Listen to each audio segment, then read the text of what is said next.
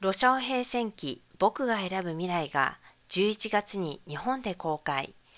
豪華声優陣が話題に。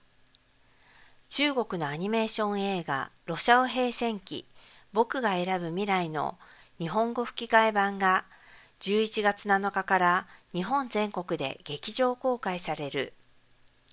このほどその予告動画が公開された。主人公のシャオヘイの声優には花沢香菜が、無限は宮野守、フーシーは桜井貴弘がそれぞれ担当しており、ネットユーザーからは超豪華キャスティングとの声が上がっている。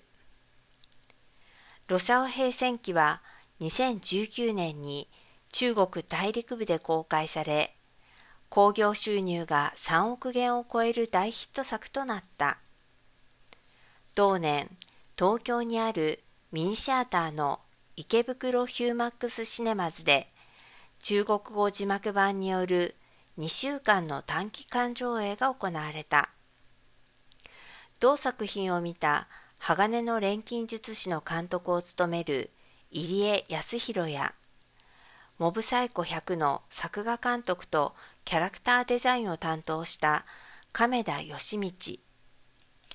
アキラの原画を担当した井上俊之など、